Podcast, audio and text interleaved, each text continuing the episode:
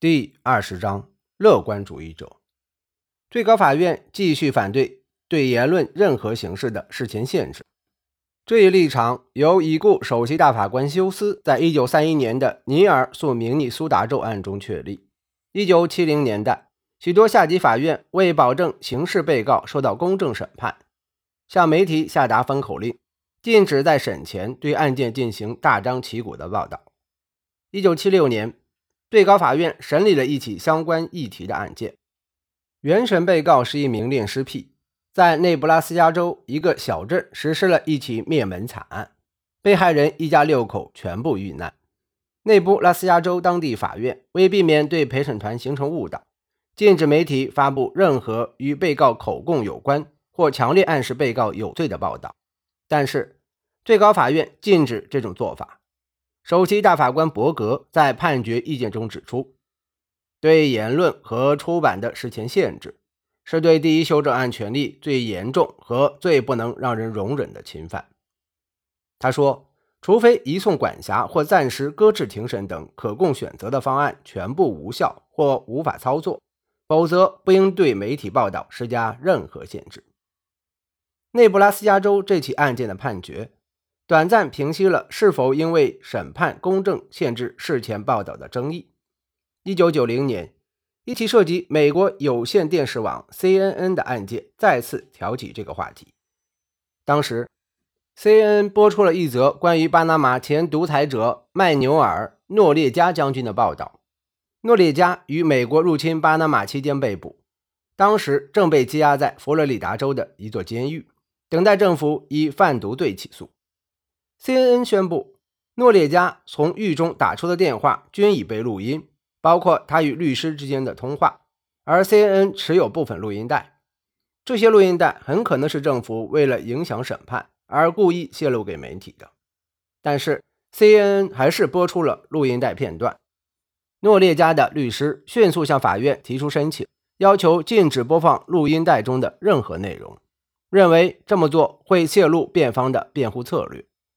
一位联邦法官随即发出禁令，CNN 上诉至联邦上诉法院，法院同意受理此案。然而，就在庭审前夜，CNN 违反禁令，又播出了部分录音内容。此举显然是对法官的公开挑衅。联邦上诉法院遂拒绝撤销禁令，最高法院也迅速拒绝受理此案。后来，地区法院法官委托一名治安法官审查这些录音带。看其中是否确实存在敏感内容，法官最终还是撤销了禁令，CNN 也没有播出其他内容。当然，主要还是因为播音带没有播出价值。CNN 由于挑战法院权威，导致本案偏离了原来的法律争议，即政府是否有权透露诺列加的通话。更重要的是，此举造成的先例弱化了禁止事前限制的保护言论力度。今后。其他法官可以说，他们有权发出临时禁令，审查播放或刊出的内容，以决定到底需要禁止多久，以及是否符合第一修正案规定。当反对事前限制遭遇国家安全事务，冲突将更加激烈。一九七一年春，《纽约时报》得到国防部整理的四十三册关于越南战争起源的秘密报告，那时越战还在进行。这些后来被称为“五角大楼文件”的报告。当时仍被军方列为最高机密。一九七一年六月，《纽约时报》开始刊出报告部分涉及越战起源的内容。政府随即向法院申请禁令，要求禁止媒体继续刊出文件内容。巧的是，受理此案者是刚刚出任联邦法官的莫里·格法因。格法因法官二战时担任过军方情报官，有人推断他肯定会同情军方立场。毕竟，五角大楼文件披露后，可能对越南正在进行的战事造成负面影响。果然，格法因法官同意发出临时禁令。但是三天后，格法因法官听取了政府的证词，官方无法说明哪些文件刊出后会导致危险。格法因据此决定驳回政府的申请，拒绝发布禁令。他在裁定中写道：“国家安全。”并非自由堡垒内的唯一价值，安全必须建立在自由体制的价值之上。为了人民自由表达和知情权等更为重要的价值，政府必须容忍一个不断找茬的新文件，一个顽强倔强的新文件，一个无所不在的新文件。此案当然不会就此打住，上诉法院延长了临时禁令的时效，并要求葛法音法官进一步审查政府提供的证据，看是否能证明刊出这类文件会导致潜在危险。与此同时，《华盛顿邮报》也得到一套文件副本。该报立即刊出，不久也收到法院的临时禁令。案件很快就来到最高法院。首席政府律师欧文·格里斯沃德告诉大法官们，刊载了这些文件将导致人员伤亡，影响到停战谈判，不利于营救战俘。两周后，最高法院以六票对三票驳回了政府的禁令申请。多数意见主要陈述了两个理由：第一，国会并未立法授权法院禁止刊出这类文件。第二，若想突破第一修正案对事前限制的禁止，政府必须像斯图尔特大法官当年说的那样，证明文件公开后确实会对我们的国家或人民产生直接、立即和无法挽回的伤害。而政府做不到这一点。对媒体来说，五角大楼文件案是一次非同凡响的胜利。至少当时貌似如此。不过，随后几年间，最高法院一系列判决说明，所谓胜利只是媒体一厢情愿的想法。在这些案件中，当政府以危害国家安全为前置言论的借口时，最高法院多倾向于政府一方。在斯奈普诉美国案中，这种倾向发展到极致。弗兰克·斯奈普是中央情报局官员，曾在越南从事谍报工作。一九七五年，北越攻占西贡，美军仓皇撤离。斯奈普见证了中情局如何冷血地抛弃了那些帮助过美国的南越人士，尤其是当地情报人员。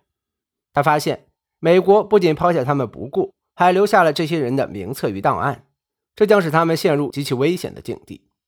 斯奈普结合这些经历，写下了《适度缓冲》一书。该书出版前，斯奈普并未履行入行时的承诺，将书稿提交中央情报局审查。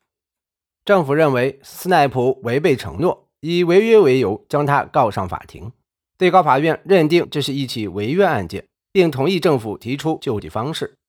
但是，未经中情局许可，斯奈普终其余生不得再发表与他在中情局从事情报工作经历相关的任何文字。此外，到底哪些资料与他的情报工作经历相关，将由中情局进行审查。也就是说，日后斯内普若想发表任何与越战有关的作品，包括书评、剧本或小说，都必须先交中情局审定。这是最高法院首次同意对涉及政府决策内幕的作品进行事前限制。更过分的是，最高法院将斯内普通过《适度缓冲》一书获得的收入。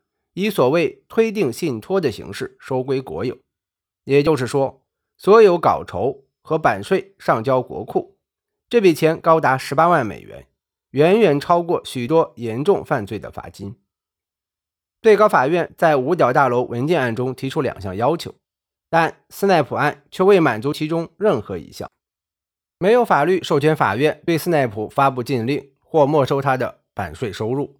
他的书中也无任何内容会导致直接、立即和无法挽回的伤害。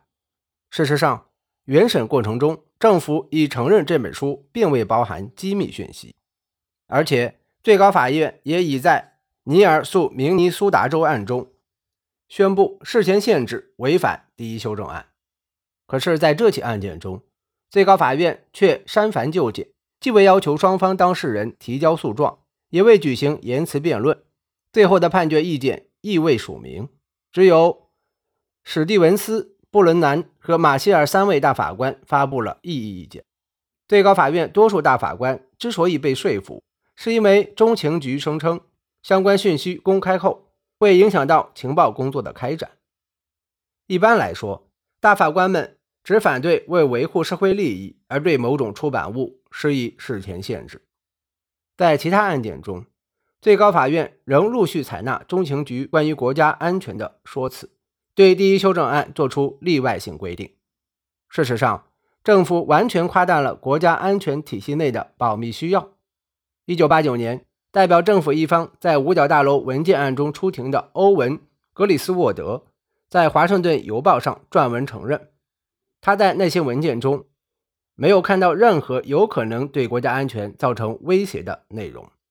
当时，美国朝野正为伊朗门军售丑闻闹得沸沸扬扬。政府指出，公布当事人奥利弗·诺斯中校的庭审记录将严重危害到国家安全。格里斯沃德评价说：“任何经常接触机密文件的人都清楚，许多政府文件的密集都被刻意提高，分类标准根本不是什么国家安全，而是为了掩饰政府的尴尬与窘境。”这是我们在五角大楼文件案中的深刻体会。最高法院之所以如此迁就政府关于国家安全的主张，无疑是总统权在二十世纪不断扩张的反应。在这个拥有核武器和即时全球通信的年代，是战是和通常由美国总统说了算。总统也时常以国家安全需要为借口，要求对政府各类重要事务保密。情报机构每年花掉数十亿美元。公众却不知道这些钱流向何处，更无法质疑其合理性。此外，政府还有涉及武器买卖的大笔秘密预算。上述秘密仿佛印证了麦迪逊那句名言：“独裁和低效往往是缺乏公开辩论和舆论监督的产物。”第一修正案对言论、出版自由的保障，并非仅惠及公民个人，它也是贤明政府的必需品。当政府的一项决策像越战那样莫名其妙失败时，公众有权知道这一错误决策是如何出台的；当一场战争像越战那样黯然收场时，公众应当听到弗兰克·斯奈普等内部人士的批评。值得注意的是，最高法院一开始为那些以国家安全为托词的说法，悄然设置各类例外性规定。在这个问题上，最高法院必须恢复过去捍卫第一修正案的坚定立场。抛开国家安全问题不谈，《纽约时报》诉沙利文案之后，言论出版自由确实有了非同寻常的发展。不过，最高法院是否会一直延续第一修正案的精神，仍是未定之数。有些大法官已经认为，最高法院对表达自由保护的有点过了头。比如，在焚烧国旗案中，首席大法官伦奎斯特就在异议意见中指出，民主社会的最高目标之一是立法。遏制各类严重危害到多数人的行为，如谋杀、侵占、玷污和焚烧国旗。言论自由不能单靠法律和法院维护，还取决于民意支持。在这个问题上，第一修正案一直颇受公众关注。过去，政府动辄以事关国家安危之类说辞危言耸听，因此，当媒体希望总统就战争事务做出解释时，公众反而会怪罪媒体不识时务，但是到了二十世纪末，美国人与过去相比更能够包容异议。